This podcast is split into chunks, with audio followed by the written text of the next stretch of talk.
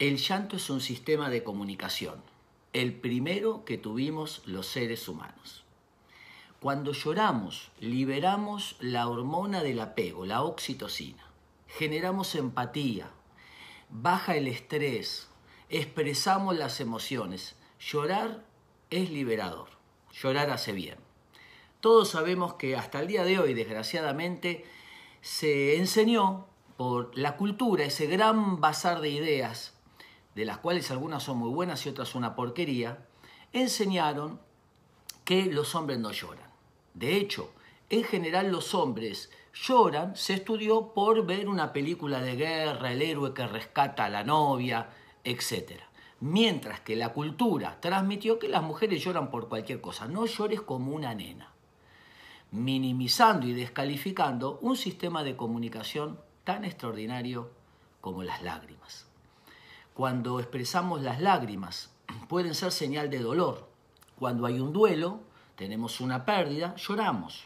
Y el llanto es un elemento más de ese camino llamado duelo. No hay una manera de hacer el duelo, cada uno lo hace como puede y de una manera única. Las lágrimas aparecen como una expresión de todo ese dolor, de esa tristeza y muchas veces también de esa bronca.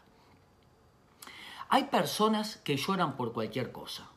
Son personas básicamente que no tienen claras las prioridades. Pueden llorar por la muerte de un ser querido, como por una novela, como por cualquier cosa que escucharon por ahí del vecino, del almacenero, etc.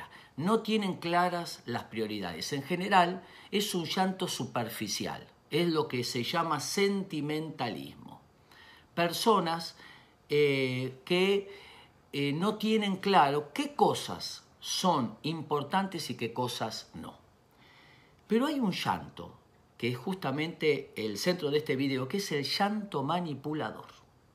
Es las lágrimas de cocodrilo. Es interesante, la expresión las lágrimas de cocodrilo viene porque el cocodrilo cuando está tragando la presa, la presa toca las glándulas lacrimales y de ahí viene el llanto. Es decir, hay un llanto que te está comiendo es la persona que se victimiza y utiliza el llanto para no pelear, o utiliza el llanto para que sientas culpa, o utiliza el llanto como un pseudo arrepentimiento. El maltratador pega, grita, insulta y luego viene llorando, te pido perdón, trae flores, etc.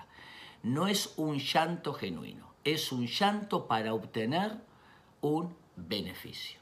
Hay un llanto terapéutico y hay un llanto de quien se victimiza para manipular, para sacar algo. Darnos permiso a las emociones, expresarlas. Y cuando alguien está llorando genuinamente, poder empatizar y acompañar ese momento eh, triste, difícil que la persona está pasando. Llorar no nos hace débiles. Llorar nos hace fuertes, porque llorar es otra manera de comunicación. Espero que les sirva.